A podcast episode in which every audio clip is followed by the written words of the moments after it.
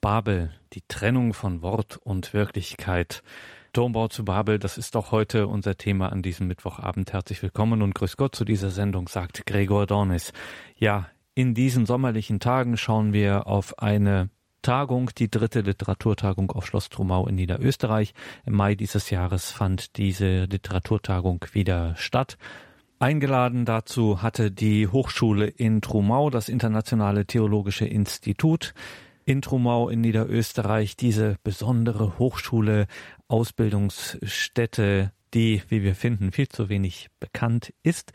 Wenn man an Theologiestudium im deutschsprachigen Raum denkt und dann Österreich hört, da fällt einem natürlich sofort Heiligen Kreuz ein. Aber es gibt eben auch diese Hochschule in Trumau in Niederösterreich mit einem einzigartigen, mit einem originellen Profil. Dazu finden Sie mehr in den Details zu dieser Sendung.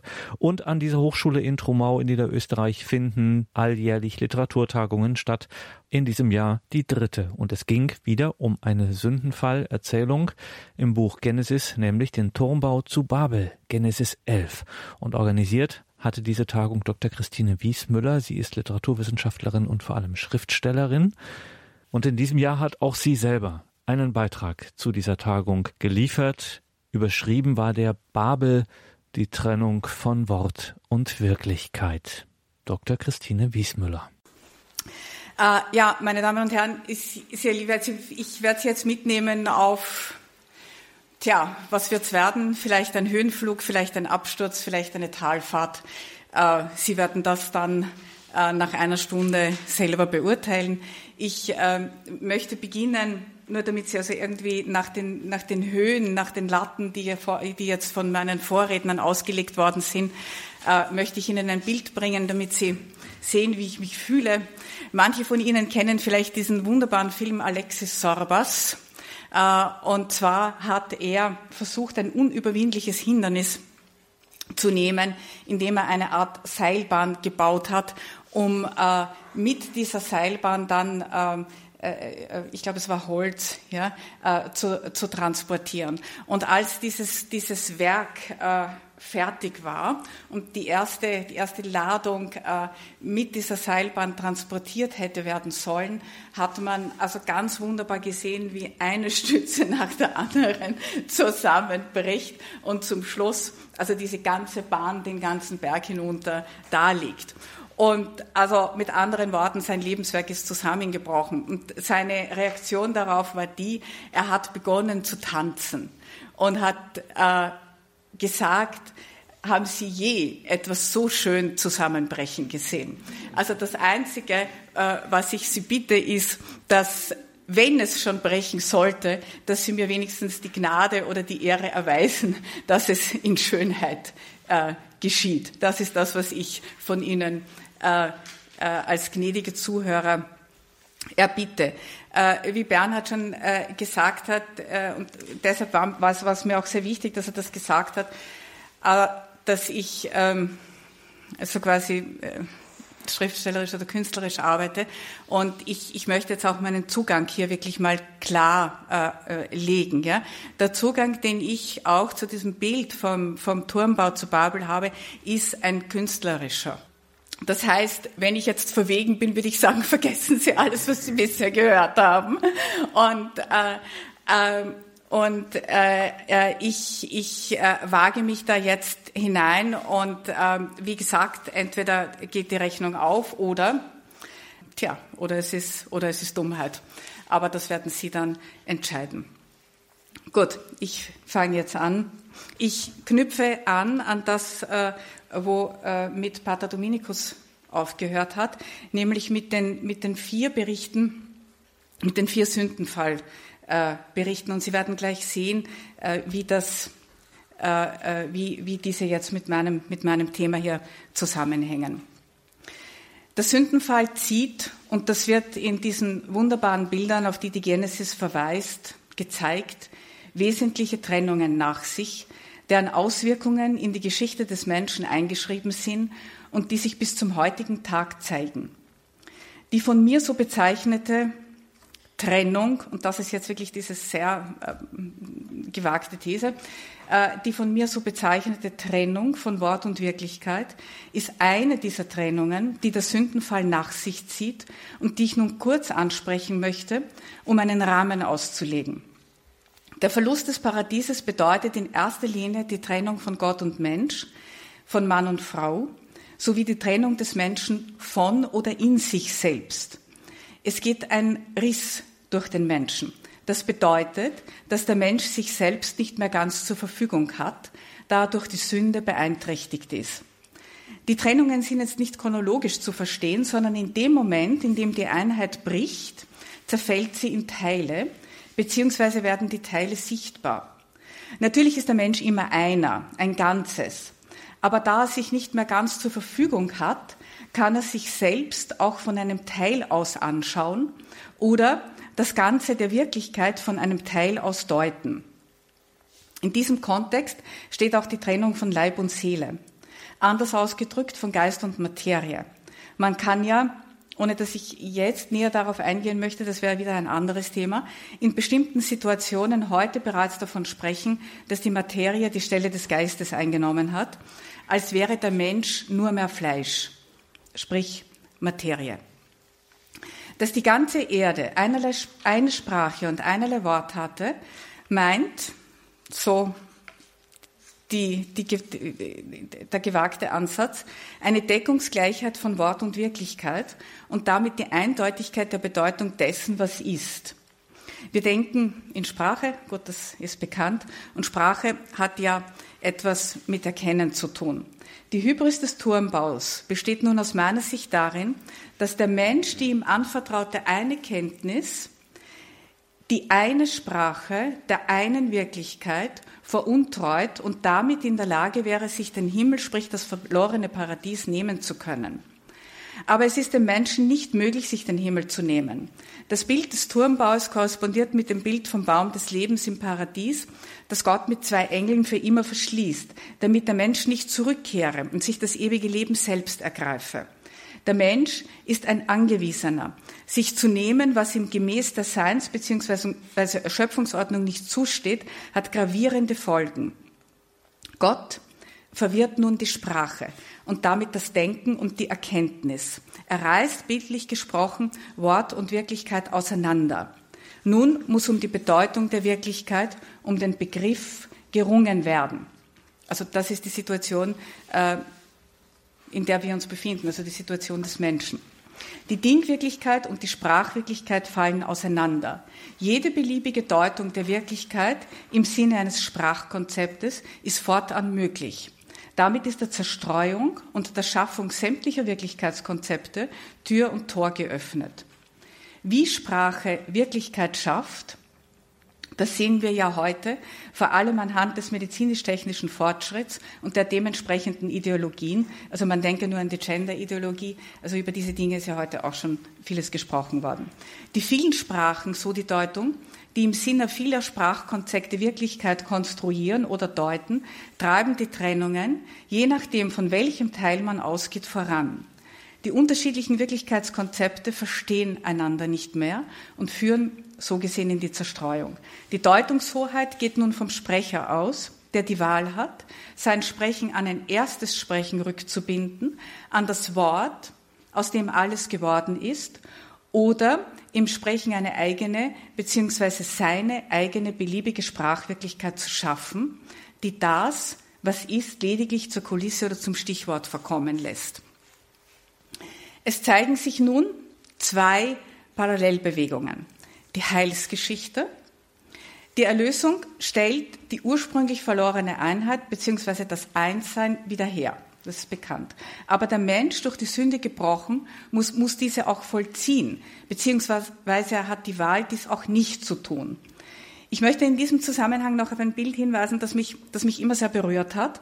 Und zwar in dem Moment, wo, wo, wo der Mensch sich von Gott trennt, das Paradies verlassen muss, das ja mehr oder weniger wie eine Art Hülle ist oder der Ort dieses Einsseins ist aus dem man nun vertrieben wird, aus diesem, aus diesem Lebensraum, hinein in eine Welt geworfen, die ihm nicht selbstverständlich ist.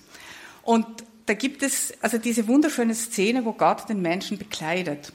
Und ich erlaube mir das dahingehend zu deuten, dass Gott auf ein zukünftiges Geschehen hin den Menschen nicht schutzlos zurücklässt.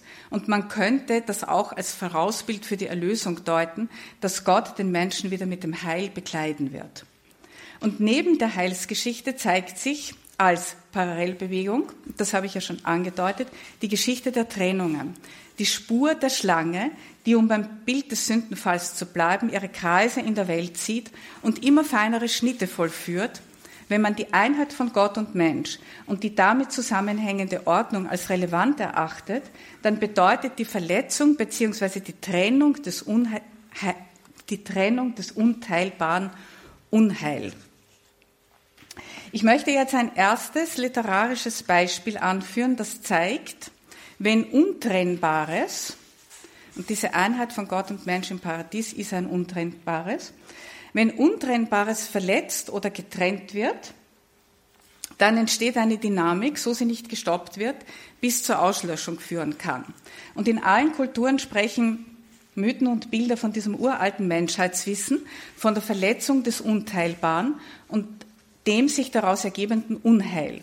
Und davon handelt naturgemäß auch die Literatur. Äh, bitte nicht erschrecken, ich gehe jetzt auf das Nibelungenlied ein. Ich weiß nicht, wie viel ich davon voraussetzen kann. Ich werde aber ein paar, ein paar äh, Eckpunkte doch geben, damit man für diejenigen, die es nicht kennen, den, den Kontext hat. Ähm, das Zentrum oder der Ort der Handlung ist Worms, der Sitz der Burgunden und ihrer Könige Gunther, Gernot und Giselher sowie ihrer Schwester Kriemhild, sowie eine Reihe berühmter Lehnsmänner, allen voran die Brüder Hagen und Dankwart. Hinzu kommt des weitere Protagonisten Siegfried, der Prinz aus Xanten, also aus den Niederlanden, und die Brünnhild in Island. Von den Nibelungen, die dem Epos den Namen geben, erfahren wir erst, als Siegfried an den Hof von Worms kommt, um Kriemhild zu freien. Und es ist ausgerechnet Hagen, der ihn später heimtückisch ermorden wird, der die Geschichte Siegfrieds kennt und der den Königen äh, kundtut von dieser geheimnisvollen Verbindung des Siegfried mit den Nibelungen. Wir erfahren über die Nibelungen, über dieses geheimnisvolle Volk, angesiedelt an einem nicht wirklich lokalisierbaren Ort, nur indirekt. Dennoch ist es gerade diese kurze Geschichte oder diese kurze Episode, die eingelassen ist in, äh, in, diese, in, in, diese, in diese Gesamtgeschichte der, der Burgunden eigentlich. Äh, diese, diese, diese, diese, diese ganz kurze Episode äh, äh, Siegfrieds mit den Nibelungen bildet eigentlich das Kernstück, den Motor, der die Handlung vorantreibt und bestimmt. Sie ist Sie wird nur ganz kurz beschrieben und sie ist, sie ist wie ein, ein, ein, ein geheimnisvolles, ähm, ein geheimnisvolles Element, das in dieser Geschichte drinnen ist, das man sehr leicht übersehen kann, von, von, von, von, von, der, aber, von der aber alles ausgeht. So, worum geht es dabei? Siegfried findet dieses, dieses äh, Volk, der, also ich, ich, ich gehe wirklich nur sehr rudimentär äh, vor, weil ich eigentlich nur auf dieses Bild des Unteilbaren hin möchte. Äh, Siegfried findet dieses, dieses Volk der Nibelungen und äh, findet diesen unvorstellbaren Schatz, der von zwei Königen mehr oder weniger äh, gehütet wird. Und diese beiden Könige stellen ihm eine Aufgabe, und zwar die, diesen Schatz zu gleichen Teilen zu teilen. Und Siegfried lässt sich darauf ein. Und er beginnt zu teilen und zu teilen und zu teilen. Und die Könige sind nie zufrieden. Und die Situation spitzt sich immer mehr zu. Ja? Er infiziert sich immer mehr, einerseits mit dieser äh, Gier selbst nach dem Schatz und andererseits leidet er unter dieser Demütigung, die Aufgabe nicht bewältigen zu können.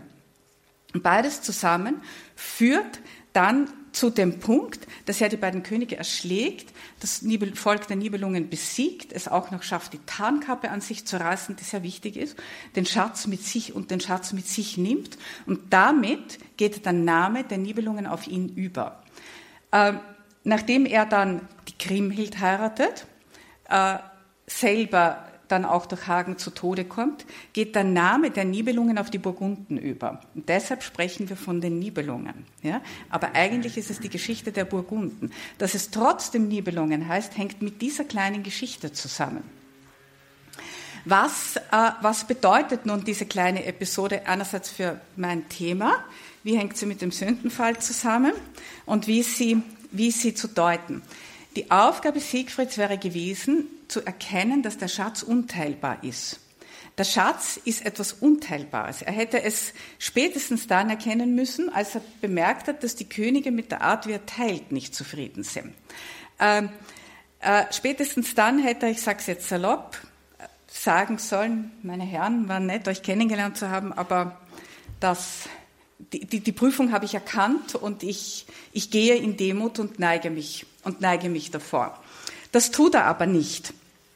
Die Frage, die sich jetzt stellt, ist, äh, weshalb, weshalb, weshalb kann er diese Aufgabe nicht bestehen? Weil man muss nämlich jetzt dazu sagen, warum wird das, warum ist das nicht nur einfach eine harmlose Geschichte, die mit dem Siegfried zu tun hat, sondern warum, warum äh, ist es, warum ist es der Punkt, von dem dann, äh, von dem dann die, diese ganze Kette der Zerstörung bis hin zur Auslösung der Nibelungen ausgeht? Ja? Es hängt dann in der nächsten Folge damit zusammen, er hat ja die Tarnkappe.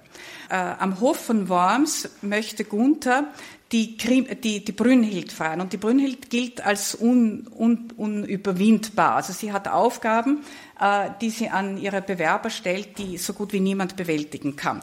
Und Siegfried verspricht dem, dem Gunther, diese Aufgaben mit der Tarnkappe zu bewältigen. Also für alle, die, den, die, die, die Geschichte nicht kennen, also sie kommen, sie kommen zu Brünnhild, sie stellt die Aufgabe, Siegfried setzt die Tarnkappe auf, Gunther macht die Bewegungen und Siegfried löst äh, unsichtbar diese, diese Prüfungen. Auf diese Art und Weise kann Gunther die Brünnhild äh, erobern. Das heißt aber mit anderen Worten, die Tarnkappe kommt ja auch von den Nibelungen. Sie wurde geraubt, ja. Sie ist eine Folge auch Sie ist in den Besitz des, des Siegfried übergegangen, genauso wie der Schatz, nachdem er den Mord begangen hat. Und die ganze Geschichte der Burgunden, sprich dann der Nibelungen, beginnt äh, mit einer Schieflage. Das heißt, die Ehe des Gunther beginnt mit einem Betrug. Und ähm, wir haben also so gesehen zwei Elemente. Nicht? Wir haben die Verletzung des Unteilbaren, ausgedrückt dadurch, dass Siegfried äh, die beiden äh, Könige ermordet. Wir haben äh, ihn äh, mit, äh, im, im, Besitz der Tarnkappe, mit der es schafft, für den Gunther, der an sich sonst nicht in der Lage gewesen wäre, die Brünnhild zu erobern weil sie ihm, also dahinter steckt natürlich, da will ich mich jetzt aber nicht, nicht auslassen darüber, dahinter steckt natürlich auch das Bild, dass sie nicht vorgesehen war für ihn. Ja, also das heißt, da passen zwei Dinge auch nicht zusammen. Er kriegt sie eben über einen Betrug und dann beginnt diese Verkettung der Geschichte. Dieser Betrug kommt fatal ans Licht, ja, ähm, äh, äh, und setzt dann, und da höre ich jetzt auch auf, die, die Geschichte der Nibelungen zu erzählen, und dann, dann, äh, dann setzt also wirklich die, die, die also dann rutscht, kann man mal sagen, dann ist die Schieflage so, dass, das, dass die ganze Geschichte nur mehr wirklich in der, in der Auslöschung enden kann. Und äh, die, ja, also das heißt, das kathartische Element in dieser Geschichte, in diesem archaischen Epos, liegt in diesem Zusammenhang zwischen diesem Bild von der Unteilbarkeit des Schatzes und der Auslöschung. Also das ist ein, ein äh, aus meiner Sicht ganz äh, wesentlicher, äh, wesentlicher Aspekt und ganz wesentlicher ähm, Zusammenhang. Und ich möchte jetzt noch einmal diese, ähm, äh, dieses Bild äh, der Unteilbarkeit des Schatzes oder beziehungsweise der Verletzung des Schatzes durch Siegfried, weil er nicht sieht, was seine Aufgabe ist, ähm, in Verbindung bringen mit einer anderen Geschichte, nämlich mit der Geschichte von Kain und Abel. Und da gibt es diesen, dieses, diese wunderbare Stelle, nachdem Kain dann, ähm, äh, nachdem Gott das Opfer Abels angenommen hat und das aber Kains nicht. Und da heißt es jetzt, da sprach der Herr zu Kain, warum bist du ergrimmt? Weswegen sinkt dein Antlitz ein? Nicht wahr? Bist frohen Sinnes du, dann kannst du es erheben. Wenn aber nicht, dann ruhst du an der Sünde Pforte, da lauert sie auf dich. Du aber solltest sie bezwingen. Das heißt, Gott äh, die Aufgabe, Gott hat zwar das Opfer Abels angenommen, aber die Aufgabe, die er dem Kain gestellt hat, ist die, auszuhalten, also diese, sagen wir mal so, jetzt Kränkung auszuhalten, dass Gott sein Opfer nicht angenommen hat und dass er sich aufgrund dessen nicht in sich verkrümmen soll. Ja? Nicht, weil dann lauert, dann, dann, dann, dann ruhst du an der Sünde Pforte. Ja? Und äh, kein wendet aber den Blick ab von Gott, äh, äh, kann, das ist jetzt die Frage, kann er diese Aufgabe äh, bestehen, kann er sie nicht bestehen? Auf alle Fälle denke ich, das sind alles Bilder grundsätzlich für die Situation des durch die Erbsünde, durch die Sünde beschädigten Menschen, der sich nicht mehr ganz zur Verfügung hat. Wir haben eine ähnliche Situation, man, man erlaube mir jetzt diesen Vergleich mit Siegfried, der auch vor diesem Schatz steht ja, und meint, er könne diese Aufgabe schaffen und eigentlich nicht sieht, dass es nicht kann, dass er eigentlich äh, äh, äh, äh rausgehen müsste aus der Situation, aber er verschließt sich genauso in sich selbst. Äh, und, äh, und dadurch wird es ihm dann auch möglich zu morden. Und mit, mit, ähm, und mit Kain ist es ähnlich. Er wendet sich ab von Gott und in dem Moment, wo, die, wo, er, wo er aus der Beziehung aussteigt, wo er aus dem Blick Gottes oder aus dem Blick äh, des anderen aussteigt, dann, dann kann er auch morden. Und da würde ich sagen, da gibt es, da gibt es eine, eine, eine, eine Parallele. Und äh, ja, äh, ich lasse diese, diese Bilder hier mal stehen. Sie kommen auf eine andere Art und Weise in den weiteren Ausführungen wieder. Und ich äh, möchte ne, jetzt also nach diesem ersten Einstieg in dieses Spannungsfeld von Trennungen und dem Einenden oder den Einungen. Ich weiß nicht, ich habe ich hab, seit langem suche ich nach einer Entsprechung äh, äh, äh, zu, zu, zu dem Wort Trennung. Ja? Es, es fällt mir immer, es, man kann nicht Einung sagen, man kann immer nur dann sagen das Einende oder das Einssein oder das Vereinende, wie auch immer. Also nach diesem ersten Einstieg in dieses Spannungsfeld von, von Trennendem und, und Einendem anhand äh, dieser unterschiedlichen Bilder, die ich Ihnen da äh, gezeigt habe, steige ich nun ein in zwei ähm, große Dichtungen oder, oder, oder in, in, das Werk von zwei wirklich großen österreichischen Autoren oder man kann, was heißt österreichischen Autoren, deutschsprachigen Autoren, Weltliteratur, äh, Doderer und Musil, möglicherweise vielleicht auch nicht mehr wirklich äh, vertraut. Deshalb, deshalb lege ich ganz kurz auch die Eckdaten aus. Aber wie gesagt, man muss da gar nicht so viel von, dieser, von diesen Handlungen dieser Romane jetzt wissen. Also gehen Sie einfach äh, mit mir mit. Ich hoffe, wir stolpern nicht zu viel und, ähm, äh, äh, und werden dann doch ähm, ankommen. Kurz, äh, Hermito von Dodera, also sowohl Dodera als auch Musil, beide frühes äh, 20. Jahrhundert. Beides sind große Gesellschaftsromane. Ich bleibe jetzt aber mal bei Dodera und ich beziehe mich vor allem auf dieses großartige Werk Die Strudelhofstiege. Vielleicht äh, für alle, die, die in Wien leben oder mal Wien besuchen, äh, ich kann das auch unseren Studierenden sehr empfehlen, ist, also die Strudlofstieg ist ein Muss. Ja, sie ist ein verborgener Ort im neunten Bezirk äh, beim, beim Lichtenstein-Palais. Ich, ich schwärme, ich, ich höre jetzt dann gleich auf, sonst rede ich jetzt eine Stunde über die Strudelhofstiege und über, über, über, über den neunten Bezirk und über das Doderer Land und äh, das werde ich jetzt nicht tun. Aber die Strudelhofstiege äh, find, befindet sich beim, beim Palais Lichtenstein und verbindet, äh, überwindet einen Höhenunterschied und verbindet so quasi die Lichtensteinstraße und dann die Währinger Straße oben ist eine wunderbare Jugendstilstiege und ist benannt nach diesem berühmten Bildhauer Strudel. Und nachdem wir eine Dame aus der Rochuskirche da haben, wird sie wissen, dass die Figuren in der Kirche von diesem Bildhauer Strudel sind. Ja? Also der, der äh, äh, viele, viele äh, Skulpturen auch in der Kirche, in, in, in vielen Kirchen Wiens äh, auch gemacht hat. Also diese Stiege, äh, diese Stiege ist war schon zu Zeiten Doderas ein geheimnisvoller Ort. Also man sollte meinen, dass so eine Stiege ja eigentlich belebt ist und dass dort Studenten sitzen oder dass dort etwas passiert. Mitnichten. Äh, ich habe das recherchiert. Sie war in meiner Studentenzeit ein einsamer Ort und sie war auch bereits zur Zeit Doderas ein einsamer Ort. Und aber über diese Stiege, das sage ich jetzt mal auch so ganz frei, fließt wie ein Kreuzungspunkt äh, die gesamte Handlung dieses großen Gesellschafts Romanes. Aber es ist nicht nur diese Stiege, die zum Kreuzungspunkt dieses Romanes wird, sondern es ist auch eine Person. Und das ist die Haupt- oder ja, es ist die Hauptperson dieses Romans und das ist Melzer. Ganz kurz zu Melzer. Melzer war im Ersten Weltkrieg Major, stammt also aus der österreichischen Gesellschaft.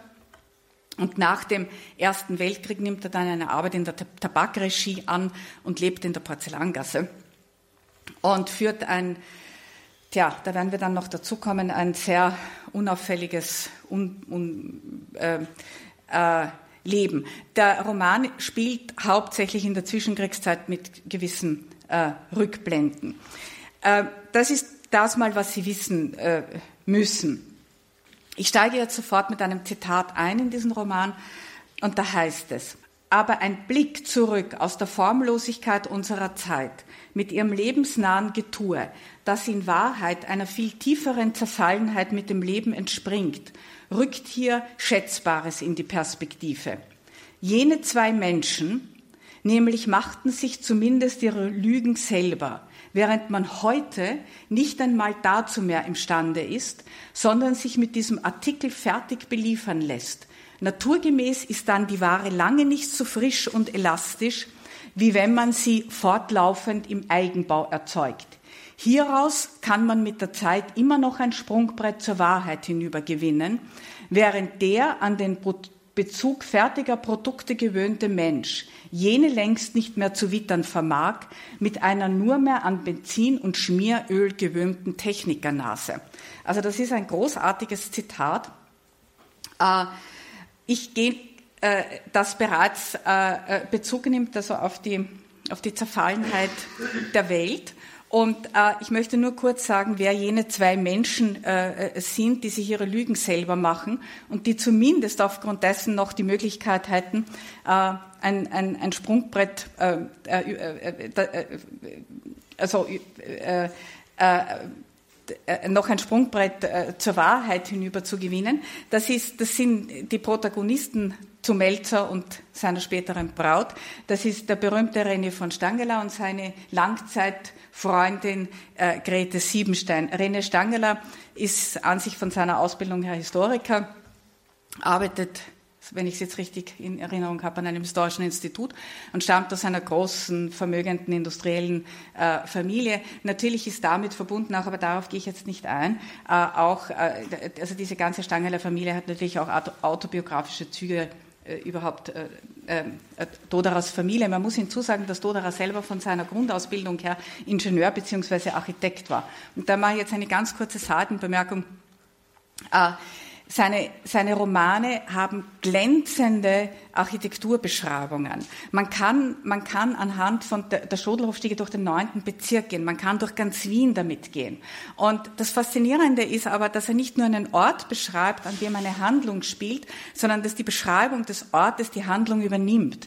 Das ist, das ist, wenn man durch diesen Roman durchgeht, ist es so, dass, dass, dass, ähm, dass die, das, ja, ich kann das nicht anders ausdrücken. Also da, da stoße ich jetzt an eine Grenze, äh, dass, dass, äh, dass wirklich diese Architektur ja, ich sage es noch einmal, diese Architektur ist nicht Schauplatz, sondern sie, sondern sie, sie, sie, sie trägt die Handlung weiter. Also das ist wirklich eine ganz, ganz, äh, äh ganz großartige äh, äh, Fähigkeit, die Dodera hat. Äh, Dodera der die Arbeit des Schriftstellers mit einer Wissenschaft vom Leben vergleicht, bei der es darum geht, dass dem Werk eine wirkliche Lebensgemäßheit eignet. Denn lebensgemäß zu denken, nicht denkensgemäß zu leben, sei des Schriftstellers Sache. Also das ist auch wirklich etwas ganz, ganz, ganz Bedeutendes. Das heißt, aus äh, ähm, äh, ausgehen von dem, was ist. Lebensgemäß denken und nicht denkensgemäß leben. Also das, das denkensgemäß leben könnte man jetzt übersetzen in von Ideologien her äh, äh, leben. Und äh, also das, das finde ich wirklich ganz, ganz, ganz großartig. Die Arbeit des Schriftstellers vergleicht er mit einer Wissenschaft vom Leben. Wenn ich also jetzt nochmals auf dieses Zitat eingehe, der an den Bezug fertiger Produkte gewöhnte Mensch vermag die Wahrheit nicht mehr zu wittern mit seiner nur mehr an Benzin und Schmieröl gewöhnten Technikernase. Was heißt das? Es meint, dass die Deutungshoheit über Leben, Wirklichkeit und Welt von der Technik beziehungsweise dem, was die Technik symbolisiert, ausgeht und ihre Produkte, das Gemachte zwischen den Menschen und das Geschaffene zwischen die Schöpfung geschoben werden und damit dem Menschen immer mehr den Blick verstellen auf das, was ist. Was hier bereits anklingt, ist, dass die fortschreitende Technik erstmals und einmalig in der Geschichte alle Möglichkeiten der Zerlegung bzw. der Zergliederung bietet, bietet, auch die des Menschen, auch die des Menschen selbst und öffnet damit alle Tore zu einer beliebigen Zusammensetzung der Teile. Doderer hat in seinem großen literarischen Werk der Schodelhofstiege ein prophetisches Wort gesprochen und erkannt, in welche Richtung sich die Gesellschaft bewegen wird. Aber hören wir weiter hinein in ein Gespräch, das René Stangerler, den ich bereits erwähnt habe, und Melzer in dessen Wohnung in der Porzellangasse auf dem Bärenfell liegend miteinander verhandeln. Und das Bärenfell, meine Damen und Herren, das Bärenfell ist das Entscheidende. Darauf komme ich noch zurück. Aber jetzt hören wir mal, was die beiden am Bärenfell liegend sprechen. Nun, und wer hat schon eine inkorrupte Natur? sagte Melzer jetzt. Und Stangeler antwortet, seit Adam und Eva niemand. Aber hier kommt es auf das Graduelle an. Auf jeden kleinsten Schritt aus dem Wahnsinn der Zeit, denn das ist die Unzucht. Zurück in Richtung auf den Boden des wirklichen Seins, der Wirklichkeit zu von wo aus die gespenstisch herausgeleuchteten Apparate wieder in ihren Zusammenhang kommen und zum Teil dem Aug überhaupt entschwinden. Also die gespenstisch herausragenden Apparate. Also wenn, wenn ich bedenke, dass Doderer ja eigentlich noch zu Beginn des 20. Jahrhunderts eine äh, vergleichsweise harmlose Technik, äh, äh, technische Entwicklungen gesehen hat, aber er hat einfach bereits die, die, die ich sage es jetzt mal so, er hat bereits die Entwicklungen vorausgesehen, er hat die Trennungen bereits vorausgesehen, die, die, die das äh, bewirken. Und heute könnte man sagen, die gespenstisch herausleuchtenden Apparate des Digitalen. Die falsche Evidenz aufgeben können, darauf kommt es an. Sie verstellt den Raum des Bewusstseins, zieht in diesen herein, was nicht hineingehört. Die, die falsche, besorgte Evidenz aber aufgeben, ist unendlich schwer. Es ist ein Heldenakt. Dicht schließt sich eine Wand von Apparaturen um uns und ein bis in den Grund hinein unkeusches Zeitalter geht mit seinen sogenannten Wissenschaften wie mit Schraubziehern und Flachzangen in diesen selbstgeschaffenen Urwald hinein, um zu lichten, was ja nur der zu vielen Belichtung des Daseins verdankt. So entstehen die technischen Wissenschaften samt einer Medizin, die auf den gleichen Haufen gehört, die Nationalökonomie, die Soziologie, die Statistik und noch andere Ausgeburten der Unzucht.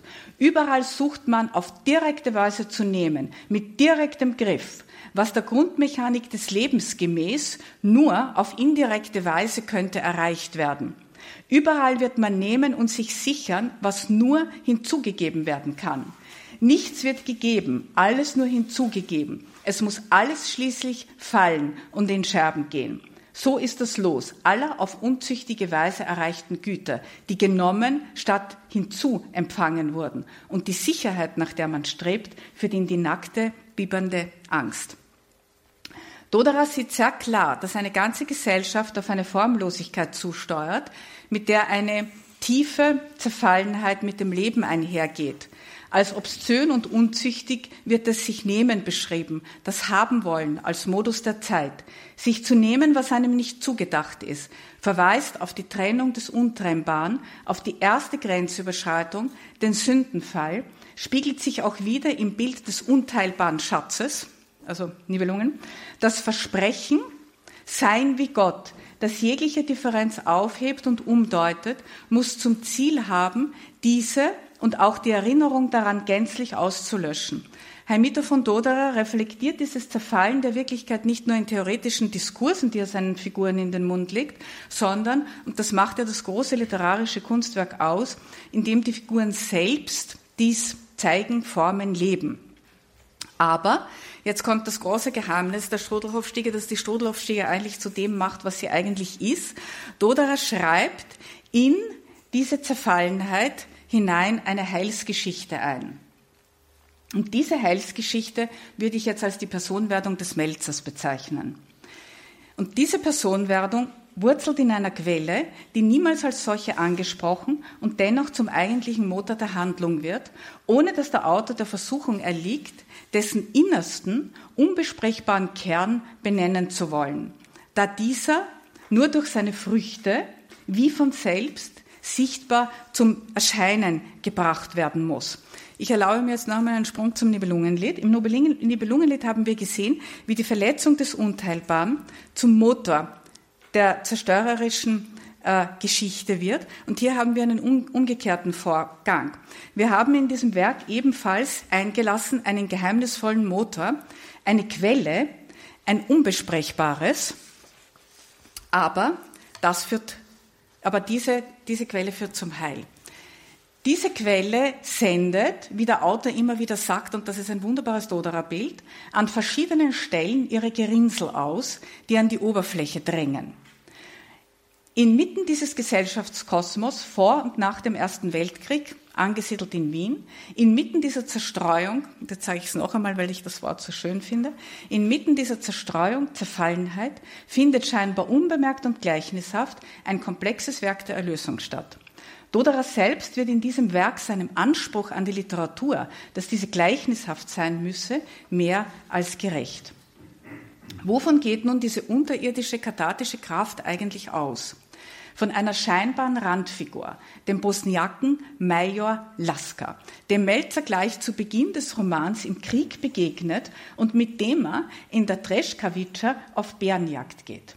Melzer erhält das Bärenfell das er in seiner Wiener Wohnung in der Porzellangasse vor dem Kamin ausbreitet und auf das er sich beinahe jeden Tag, wenn er von der Arbeit aus der Tabakregie nach Hause kommt, fallen lässt. Dieses Bärenfeld ummantelt das Geschehen, umschließt wie eine Klammer Beginn und Ausgang des Romans. Es ist ein Zeichen, ein Symbol für das, was Lasker eigentlich verkörpert. Aber was ist dieses Lasker-Sein, das so schön langsam auch von innen her Melzer zu formen beginnt. Dieser einfache Bosniake war für Melzer ein Freund, vielleicht sein einziger, ein wahrer Mensch, ein Liebender, ein Mensch ohne Falsch. Melzer hat keine Worte dafür. Er kann so gut wie gar nie über Lasker sprechen und nur ganz selten versucht er ausgewählten Personen diesen kostbaren Schatz anzuvertrauen. Aber es gelingt nie wirklich. Die Botschaft kommt nicht an, kann nicht ankommen.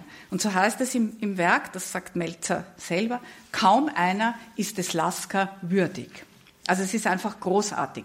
Und diese Stelle mit dem Lasker, die ganz zu Beginn so unscheinbar daherkommt, die könnte man nämlich wirklich ganz leicht übersehen. Und ich habe mir nur gedacht, es muss wirklich eine Bedeutung haben, weil dieses Bärenfell, das liegt vom Erlegen des Bären auf den ersten 50 Seiten bis zum Ende, ja, also bis zur Vermählung, bis zur Auflösung, bis zur, Erle äh, bis zur, ähm, äh, bis zur Erlösung, äh, vor diesem Kalimin in der Porzellangasse und jeden Tag liegt er drauf. Ja, das ist, das ist einfach so wunderbar. Ähm, auch Melzer selbst hat keine Sprache für das, was Lasker wirklich ausmacht, für das, was ihn selbst von innen her zu formen beginnt. Das Lasker-Sein erwirkt die Melzerwerdung, ausgedrückt durch das Bärenfell, das ihn täglich umhüllt. Erst wenn dieser Prozess abgeschlossen ist, wenn Melzer der ist, als der er gedacht ist, dann findet sich auch die Sprache. Melzers Personwerdung hängt eng damit zusammen, dass er seine Sprache findet, dass er handlungsfähig wird. Lasker verkörpert alles, was Melzer nicht ist, dessen Leben von allgemeiner Unselbstständigkeit, Entscheidungsunfähigkeit und von der tiefen Angst geprägt war, nicht eigentlich gelebt zu haben. Somit ist das Bärenfell, auf dem er täglich liegt, ein Zeichen für den tragenden Grund. Das Bärenfell ist der Zufluchtsort, an dem sich Melzer in dieser zerstreuten Gesellschaft, die nirgends wirklich ankommt, die nach allen Seiten hin zerfällt, auseinanderstrebt, die weder Ziel noch Richtung hat, geborgen fühlt. Das, was das Bärenfeld ausmacht, ist, das, ist der Ort seines Bleibens. Diese Bärenjagd, und jetzt kommt das Zitat, Ja? Das ist ein einziges Zitat. Und das, und das sagt wirklich, drückt wirklich diese, diese, diese, diesen geheimnisvollen Punkt aus, äh, was, was, was dieses, also was es, was das bedeutet, was ich bisher eigentlich schon gesagt habe. Also Zitat. Diese Bärenjagd war es, die für, Melzer unvergesslich geblieben ist. Nicht als Nennbares, das man als unvergesslich bezeichnet, sondern viel tiefer in ihm siedelte sich dieses Erinnerungsbild als ein dauerndes an, ihn jetzt bewohnend und ganz ohne sich vordrängend.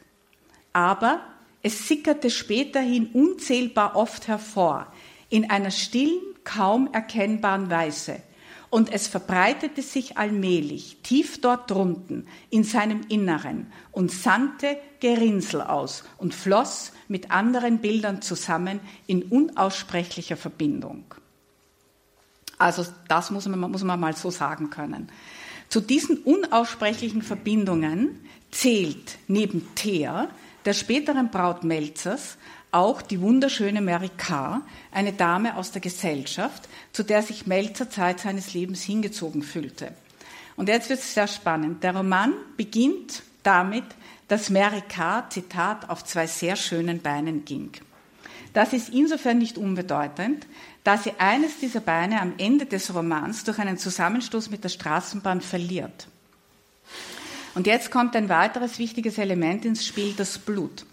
Lasker ist in Melzers Armen während des Ersten Weltkrieges gestorben, blutend. Und in einem Traum sieht Melzer den Unfall der Mary Carr voraus, kann aber diese Blutvisionen nicht einordnen. So, symbolisch gesprochen fließen bei dem Unfall mit der Straßenbahn am Ende des Romans das Blut Marys und das Blut Laskers zusammen. Und jetzt kommt es zu diesem Unfall. Die Mary Carr verlässt das Haus, rennt vor dem heutigen Franz-Josefs-Bahnhof über den Alternplatz und gerät unter die Straßenbahn. Und gleichnishaft, oder man könnte sagen, wie der Zufall es will oder wie, wie Dodera es eben will, muss sie offensichtlich ihr Bein verlieren, damit er, also das ist ein Teil äh, seiner, seiner Melzerwerdung, damit er der werden kann, der er, der er werden soll. Melzer ist anwesend, Thea ist anwesend. Melzer sieht diesen Unfall und er, der eigentlich immer handlungsunfähig war, ist in der Lage, beizuspringen, seinen Gürtel zu nehmen, sich in das Blut zu werfen und dieser Frau das Bein abzubinden und damit das Leben zu retten. Und ehe er sich versieht, liegt ne oder sitzt, kniet neben ihm in diesem Blut eine andere Frau und das ist die Thea.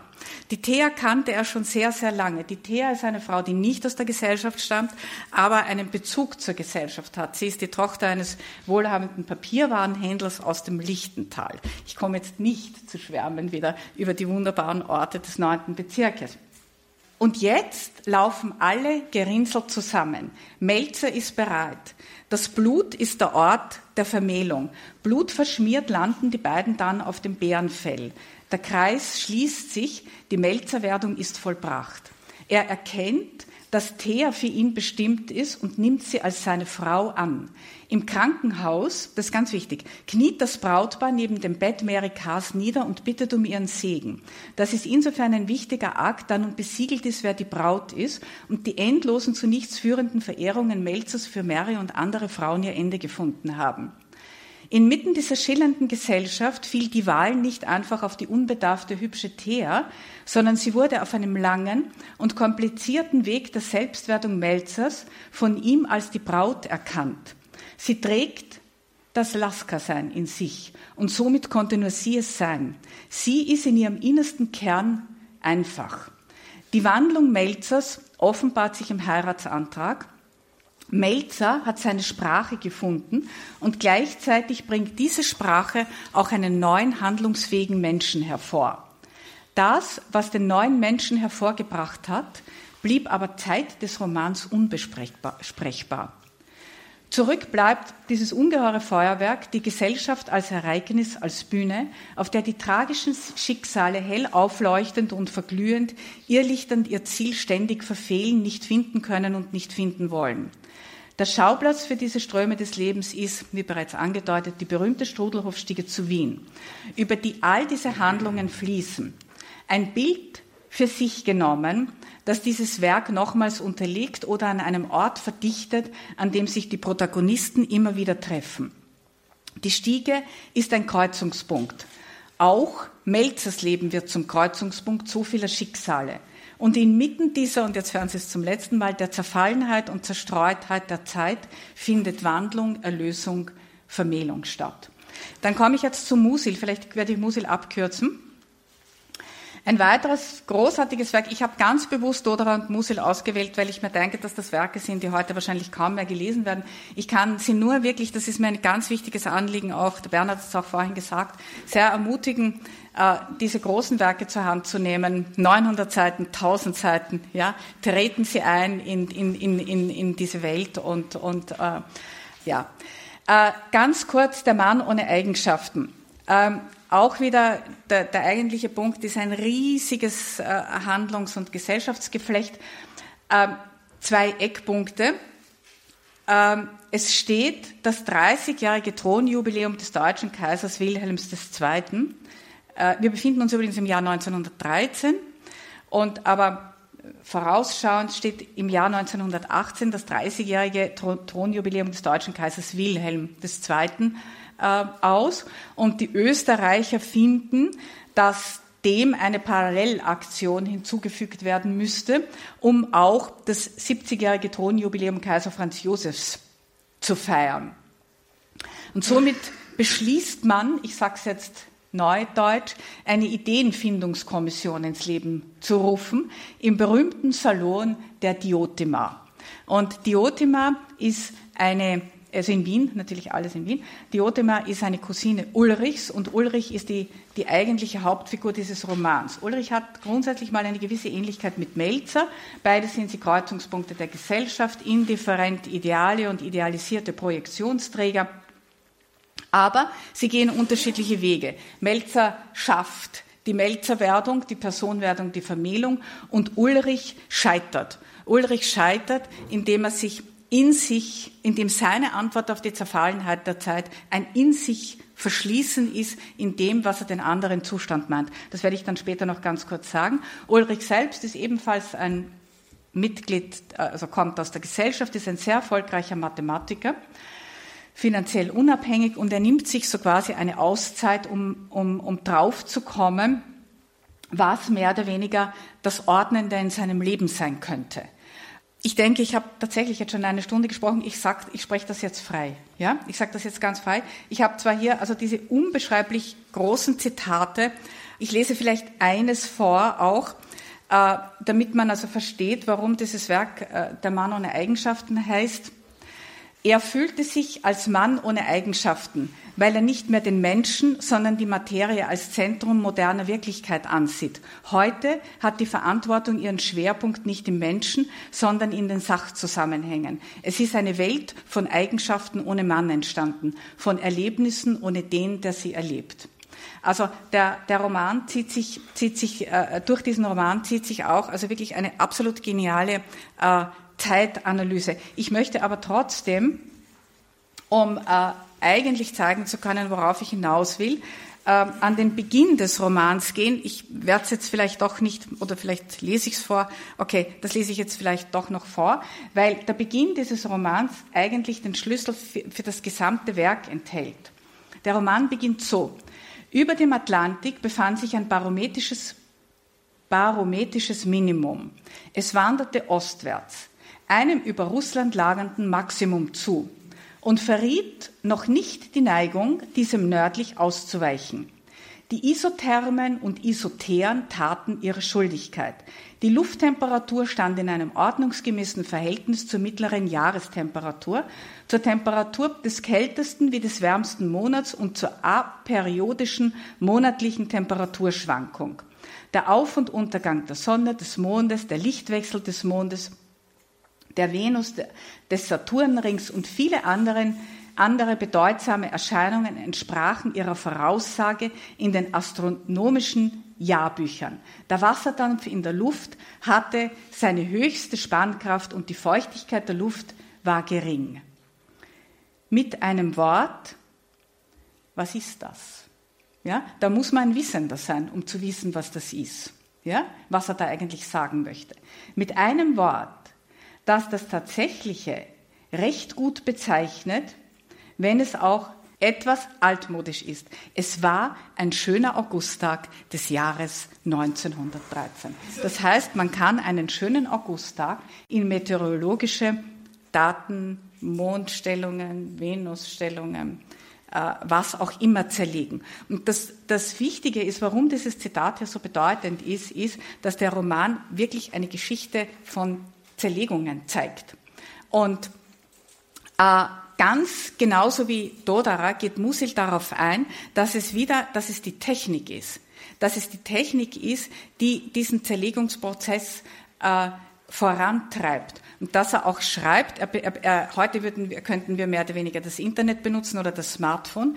Er, er nimmt das Bild vom Rechenschieber. Er sagt, wir haben also den Rechenschieber als kleines Dingelchen da in, in unserem Sakko über dem Herzen und wir machen den Menschen Rechenschieber gemäß. Das heißt, das Größere wird in das Kleinere hinein ge, ge, äh, gestopft, beziehungsweise dass ein, ein Instrument wie der Rechenschieber eigentlich, ich sage es jetzt so, dem Wesen des Menschen, um es zu erkennen, gar nicht angemessen ist, aber es hat die Deutungshoheit und somit wird alles zum, zum, zum Messbaren, äh, zum, zum Messbaren äh, gemacht. Und damit entstehen diese Trennungen. Gut, ich habe jetzt nicht mehr äh, die Zeit, das an, an Musil wirklich auszuführen. Also ich beende nur jetzt diese, diese Musil-Geschichte noch. Also die eigentliche Parallelaktion zu dieser Findungskommission einer Idee für dieses 70-jährige Thronjubiläum, die eigentliche Parallelaktion ist Ulrichs Leben. Weil die Parallelaktion scheitert. Und zwar sie scheitert dahingehend, dass keine einende Idee mehr gefunden werden kann. Und zwar, weil sie nämlich nicht mehr gesehen werden kann. Ja? Es gibt im Salon der Diotima hunderte von Ideen. Es werden tausende von, von, von Menschen gehen dort aus und ein und von der Kultur bis zum, zum Gewerkschaftsverein präsentiert jeder irgendetwas. Aber die Summe der Teile ergibt kein Ganzes mehr. Das heißt, es ist der Zugang zur einen einen Idee zur Quelle äh, verloren gegangen. Und bei Ulrich ist es ähnlich. Ulrich versucht dann als Antwort auf diese Zeit äh, mit seiner Halbschwester sich in einer Art in eine Art anderen Zustand zu begeben. Ja? Also das Wort wird in der Literaturwissenschaft immer als inzestiös hingestellt. Ich will das jetzt inzestiös nur insofern, weil es unfruchtbar ist. Ja? Aber das ist nicht bedeutend, sondern das Bedeutende dabei ist, dass diese Halbschwester für ihn die perfekte narzisstische Spiegelung ist. Und mit dieser, mit dieser, mit diesem äh, gleichen Ich so quasi verschließt er sich vor vor der Welt. Und sie beginnen da in diesem Kokon ein ein, ein Leben. Anleihe, und das ist das Spannende für diesen anderen Zustand, deshalb nennt Musilin auch so, nimmt Ulrich bei den Mystikern. Also er liest da Heiligenlegenden, das ist im, im anderen Eigenschaft, ist auch wirklich herrlich beschrieben, er liest Heiligengeschichten und, und, und versucht, aber er sagt selber zum Schluss, ich zitiere es jetzt nicht, weil ich bin weit über der Zeit, er sagt selber zum Schluss, äh, wir versuchten etwas, aber ohne fromm zu sein. Ja? Sie holen, äh, sie holen die Einwohnung, das, was die große christliche Literatur zum Beispiel noch geschafft hat, also ein Claudel oder ein, ein, ein Bernanos oder das, was man unter Einwohnung versteht, holen sie in die Welt herein. Und das kann nur scheitern. Und es scheitert auch. Das heißt, es scheitert die Parallelaktion und es scheitert Ulrichs Leben. Also, die Geschichte des Menschen wird dem allgemeinen Verständnis nach als Fortschrittsgeschichte geschrieben und nicht als Geschichte eines Verlustes, der bei jedem Fortschreiten entsteht. Allerdings wird jeder Verlust sofort ersetzt durch ein fertiges Produkt, um wieder mit Dodera zu sprechen. Oder dort, wo dies nicht möglich ist, findet eine Umdeutung statt, die bis zu dem Punkt geht, an dem der Mensch als neutrale Matrix angesehen wird, in die jede Ideologie eingeschrieben werden kann. Und jetzt mache ich noch einen ganz kurzen Schlenkerer und verweise auf einen wunderbaren äh, Philosophen, einen von Heidegger oder Husserl herkommenden Phänomenologen auf Byung-Chul Han, sehr lesenswert. Und äh, äh, und versuche damit den Bogen zur Gegenwart zu spannen und zur, zur Gegenwartsliteratur oder zur Situation oder äh, der Literatur heute, ohne dass ich da jetzt noch genauer auf etwas eingehe. Und Byung-Chul Han äh, konstatiert auch, also eine Krise der Literatur, und demzufolge natürlich ist eine Krise der Literatur immer auch eine Krise des Geistes. Und der schreibt einen wunderbaren Essay, und zwar die Austreibung des anderen. Gesellschaft, Wahrnehmung und Kommunikation heute. Und er sagt, dass die Krise der Literatur letzten Endes auf die Austreibung des anderen zu, zu, äh, zu, zurückgehe.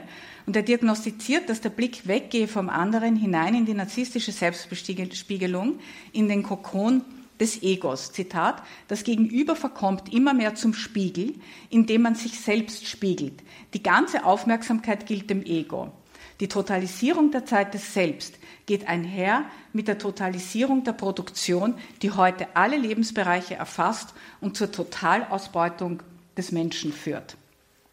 Folgt man Hahn, dann heißt das für die zeitgenössische Literatur, und das lässt sich wirklich zeigen, also dieser Spannungsbogen, äh, sagen wir mal so, von den alten äh, mythischen Bildern über Dodora Musil bis hin jetzt ins 21. Jahrhundert, äh, dass sich, also also das heißt für die zeitgenössische Literatur, und das lässt sich also auch zeigen, dass sie sich längst vom anderen getrennt hat, dass sie aus der Beziehung aussteigt und somit im letzten pornografisch ist. Zitat, jeglicher Sprache beraubt, wird der Körper auf das Sexuelle reduziert, der außergeschlechtlicher Differenz keine Unterschiede kennt. Ich möchte schließen mit Warten auf Godot. Ich glaube, das ist bekannt für diejenigen, die es nicht kennen. Es geht um, äh, also Beckett ein berühmter Autor, der gleichnishaft in diesem, in diesem Werk Warten auf Godot zwei herrliche Figuren, Estragon und Wladimir, äh, also wirklich die, das Menschsein abhandeln äh, äh, lässt. Und im letzten zielt dieses Warten auf Erlösung ab. Aber es kann nicht mehr eintreten, weil so wie das Werk angelegt ist, kann das, äh, worauf Sie warten, eigentlich nicht mehr kommen. Ich lese hier kurz ein, eine Stelle. Estragon, komm, wir gehen. Wladimir, wir können nicht. Estragon, warum nicht? Wladimir, wir warten auf Godot. Estragon, ach ja. Was auch hinzukommt, ist, dass in diesem herrlichen, es ist ein herrliches Gleichnis, ja, mit diesem herrlichen Gleichnis auch gezeigt wird, dass der Mensch hier äh, die, die Zeitspanne, die er auf dieser Erde zu verbringen hat, ja in gewisser Weise auch wartend verbringt. Ja, das, das, das fand ich wirklich irgendwie, das, das ist sehr spannend. Ja, also, aber was bedeutet dieses Warten? Ja, was ist, womit wird das womit wird das auch, auch worauf, ja? Und es zeigt auch, dass man, dass man, dass man aus Raum und Zeit nicht so einfach aussteigen kann, dass man den Lebensraum nicht einfach so verlassen kann. Wladimir sagt, aber an dieser Stelle und in diesem Augenblick sind wir die Menschheit, ob es uns passt oder nicht. Wir wollen es ausnützen, ehe es zu spät ist. Wir wollen einmal würdig die Sippschaft vertreten, in die das Missgeschick uns hineingeworfen hat. Was sagst du dazu? Was machen wir hier? Das muss man sich fragen. Wir haben Glück, es zu wissen. Ja, in dieser ungeheuren Verwirrung ist eines klar. Wir warten darauf, dass Godot kommt.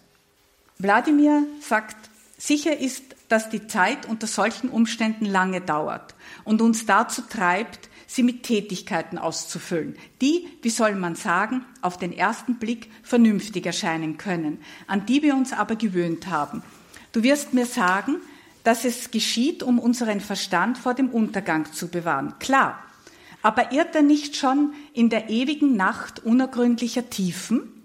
Das frage ich mich manchmal. Folgst du meiner Gedankenfolge? Der Mensch, den Beckett zeigt, ist ein Herumirrender und somit im doppelten Sinne des Wortes ein Irrender. Die beiden können die Situation des Menschen noch einigermaßen reflektieren, aber sie sind dennoch bereits von den Grundbedingungen des Daseins abgeschnitten. Natürlich zeigt Beckett uns eine endzeitliche Situation, die Geburt über dem Grab. Blind, stumm und hinfällig ist die Existenz eine angewiesene.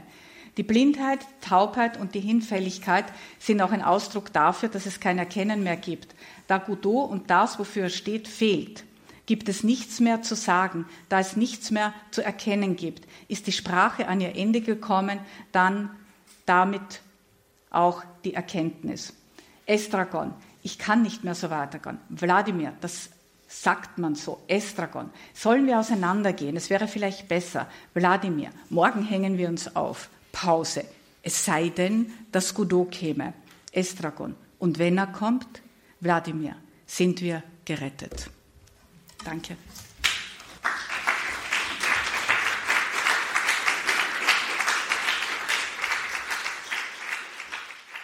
Das war ein Vortragsmitschnitt von Dr. Christine Wiesmüller aus Wien. Die Literaturwissenschaftlerin und Schriftstellerin arbeitet an der Philosophisch-Theologischen Hochschule in Trumau in Niederösterreich, dem Internationalen Theologischen Institut dort. Und dieses Institut, diese theologische, diese ganzheitliche Ausbildungsstätte, also ich sage immer gern, man sagt immer gern theologische Ausbildungsstätte, weil es natürlich einen theologisch, einen kirchlichen Hintergrund hat. Aber die Ausrichtung dieses Institutes, dieser Hochschule ist ausdrücklich ganzheitlich, also auch interdisziplinär gibt es hier sehr spannende Angebote, insbesondere im Studium Generale, wenn man hier für ein Jahr mal als Studierende, als Studierende auf dem Campus dort mitleben möchte in dieser besonderen Atmosphäre in Trumau unweit von Wien. Das Ganze haben wir verlinkt in den Details zu dieser Sendung. Da erfahren Sie mehr, liebe Hörerinnen und Hörer, in der Radio Horeb App beziehungsweise auf horeb.org. ORG. Dort kann man sich auch eine CD bestellen. Dort kann man dann auch in Kürze diese Sendung nachhören in der Mediathek. Danke Ihnen allen fürs Dabeisein. Jetzt um 21.30 Uhr folgt die Reihe Nachgehört. Alles Gute und gottesreichen Segen wünscht Ihr Gregor Dornis.